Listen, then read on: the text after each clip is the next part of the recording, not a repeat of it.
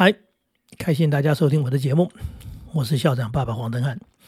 最近有一个名作家，他提出来，他说我们这个社会太讨好年轻人了啊，这是他的见解，确实没错。如果从从政治上，我我我是不大谈政治，什么谈政治啊？就是为了选举的时候，你就会发现，所谓讨好年轻人的是要的是年轻人的选票，我如何？呃，去让年轻人感觉到我是站在他们那一边的，如何让年轻人感觉到我是了解他们的？如何让年轻人喜欢我？所以我的穿着打扮，甚至某些行为，甚至讲出来的言语，要越接近年轻人越好，免得说人家是老派的老气的。所以呢，所以呢，他们是为了选票。那我们在家里，在家里没有这个选票的问题吧？那真的我们太讨好年轻人了吗？还是我们嗯忽略了年轻人，那其实我们自己都年轻过，走过那一段。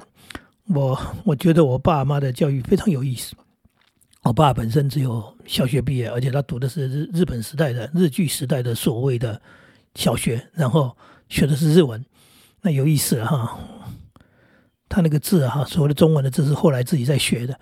呃，讲讲我爸的时候，就会说：“哎，爸，那你你不是读过书吗？你学什么东西？”他说：“我我老师回日本去了，他那个坐船回去的时候，把他教的东西都带回去了。那他讲的是一半开玩笑，也是真话，因为教的是日本的东西嘛。日本的东西后来台湾光复之后，其实大部分东西是没有再用的。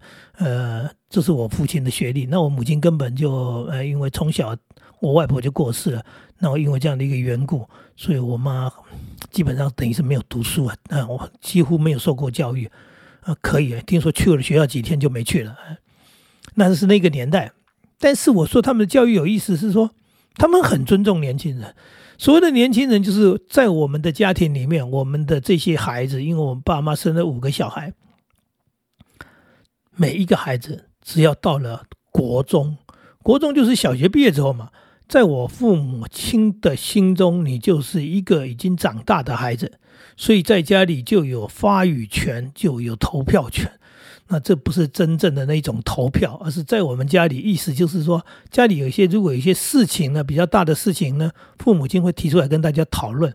那这些呢，哈，小学生呢的你就不用讲话，因为你年纪太小了。但是中学生啊，中学生你可以表决。投票表达你的意思啊！我们现在要买这个冰箱，我们要买这个电视，我们要做什么东西？哎，这个在那个年代是一件很大的事情啊！我们是这个投票表决，然后还进选择什么什么厂牌什么东西是有意思。就是说，在那样的情况之下，我父母亲对我们的尊重，让我们觉得自己 自己 应该怎么被尊重的感觉真好。哎，我怎么可以表达意见呢？那我在说这一段的意思是说，我父母亲这样的一个教育方式，其实让我感受很深。我发现我十五岁出门以后，因为我十五岁就离开家乡到外地去读书了，就就就住在新竹，住在宿舍里面，住在学校里。我发现我有很多同学都还没长大，同样的年纪，大家来到了这个这个所谓学校相处的，然后发现他们嗯，可能成绩优异，但是。没长大，没长大的原因就是，对，因为你在家里没有任何地位，你就是一个小孩。然后你今天离开家乡，你来到这里，你不会，当然可是慢慢长大，但你就是一个没有意见、没有主见、没什么想法的人。原因是什么？因为你从来都不被尊重，你的想法是没有用的。那其实我今天要讲的就是这个东西：说你尊重孩子，只会让孩子更成熟、更有想法。因为我们所谓的尊重，并不是去讨好孩子，说“哎，我都听你的啊，我都一切都以以你为主”。不是，我们是让孩子哎可以跟我们讨论问题。那这个讨论问题就是去展现说，那你的想法跟我们不一样嘛？那你为什么这样想？所以，所以我觉得这是一件很重要的事情。这不叫做讨好，这叫做尊重，甚至呢，这是一种很好的人际互动。我曾经在我孩子的婚礼当中讲话，我小儿子结婚的时候，我在台上就说，我说我这个孩子他太有想法，他从小就有想法，所以我跟他的相处。啊，应该是过了某一个年纪之后，我跟他的关系就是讨论、争论、辩论啊，到现在还是这样。到现在，也就是说，我们经过了几十年，我们的关系就是在那种讨论、争论、辩论当中过来。那这代表什么？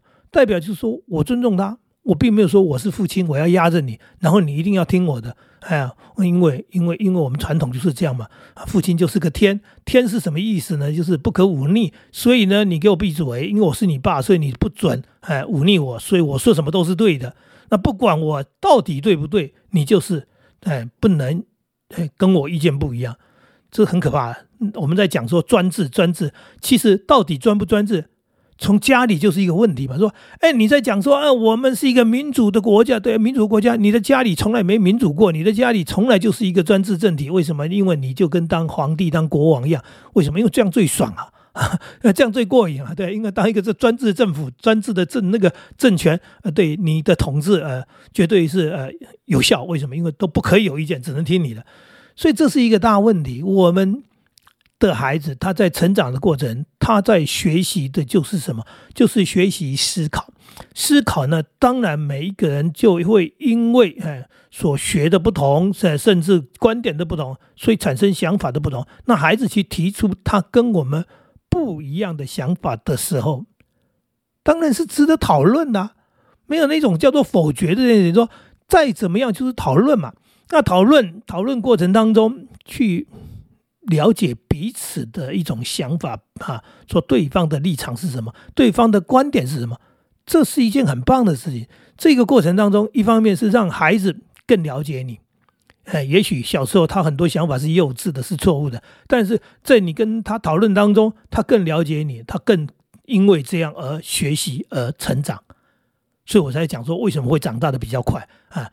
为什么会比较成熟？那有时候呢，可能他的观点很棒的，我们采取了他的一种说法，他的想法，他不但被尊重，他会更自信，那种感觉就是哦，原来我。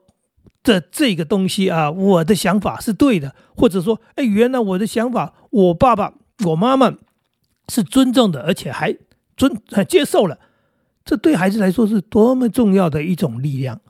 所以，这怎么叫做讨好？这当然绝对不是讨好，这是一种非常重要的成长历程。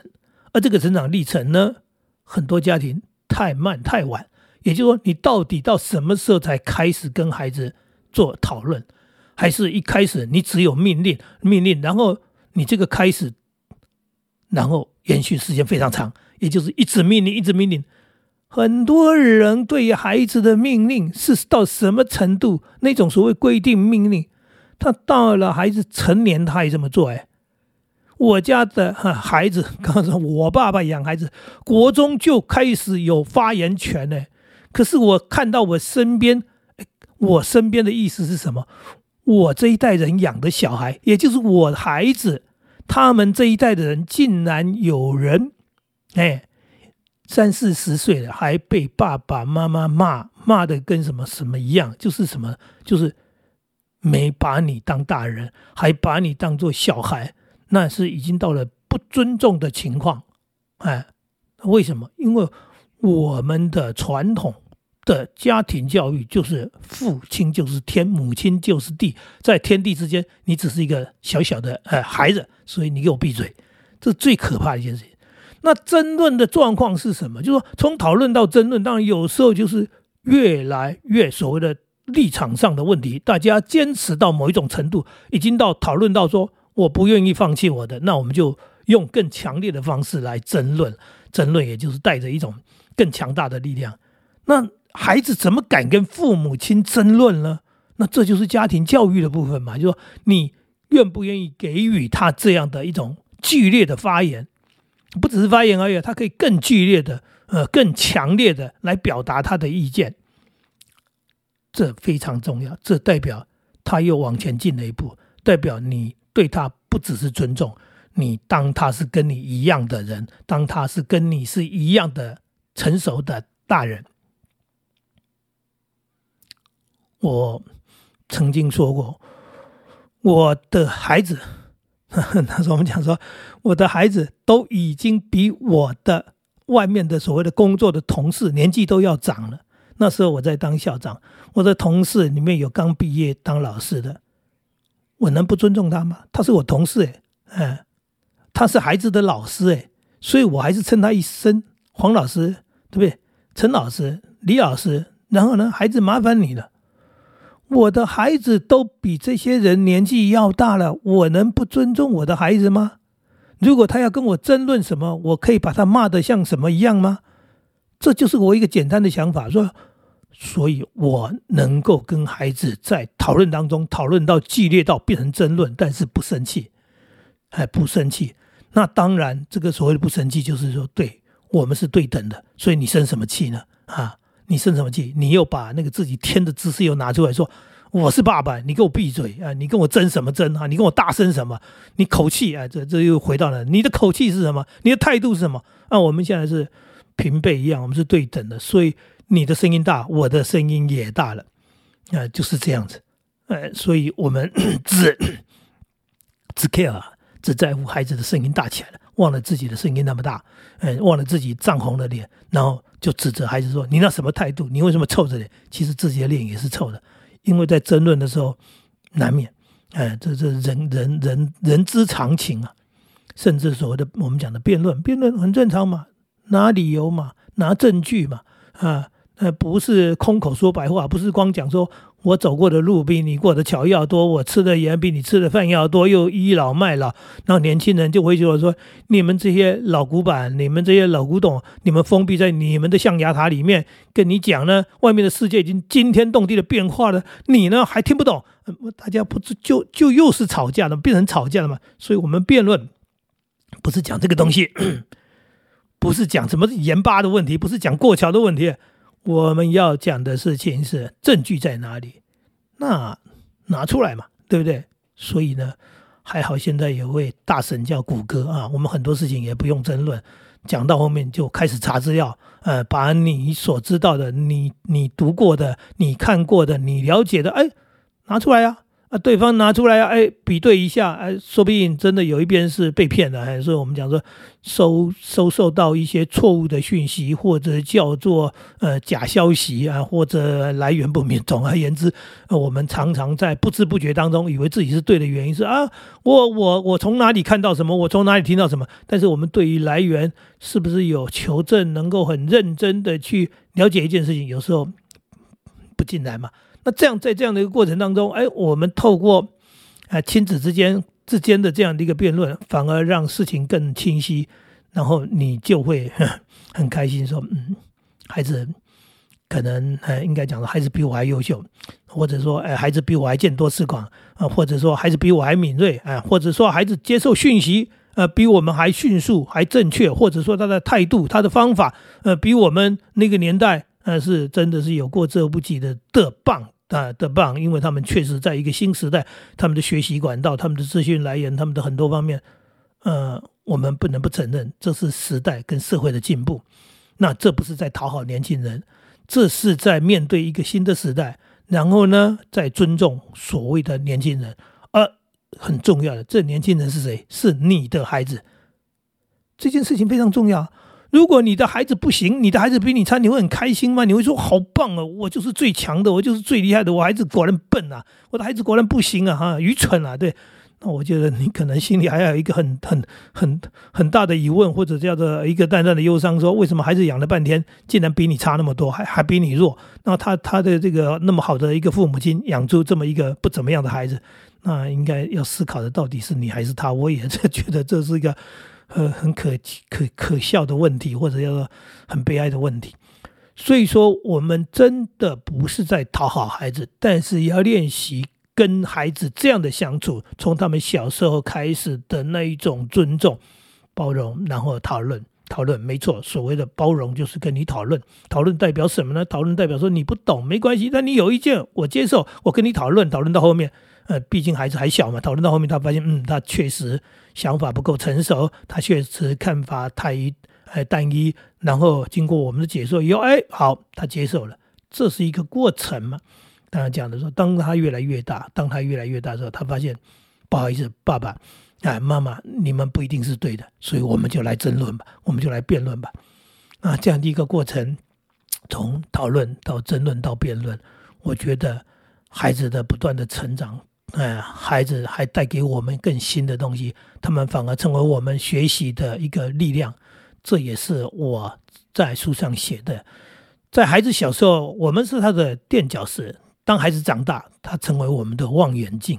对他帮我们看得更远，看得更宽、更宽。呃，像天文望远镜看到外太空去了，看到以前从来没看到的星球，看到呃这个这个美丽的呃这个未知的这个原来未知的一个世界。呃，这话是个比喻，但是说的非常真心。希望每个家庭都能是这样。我们在他们小时候，我们甘愿。甘愿真的在那边当垫脚石，把他垫高，让他学习，让他成长。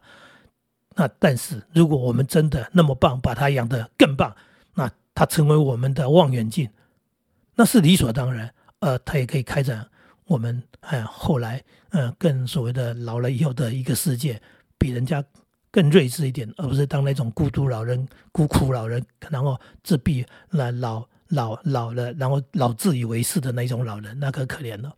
那今天跟大家聊到这里，如果你喜欢，请你帮我分享，谢谢你喽，再见。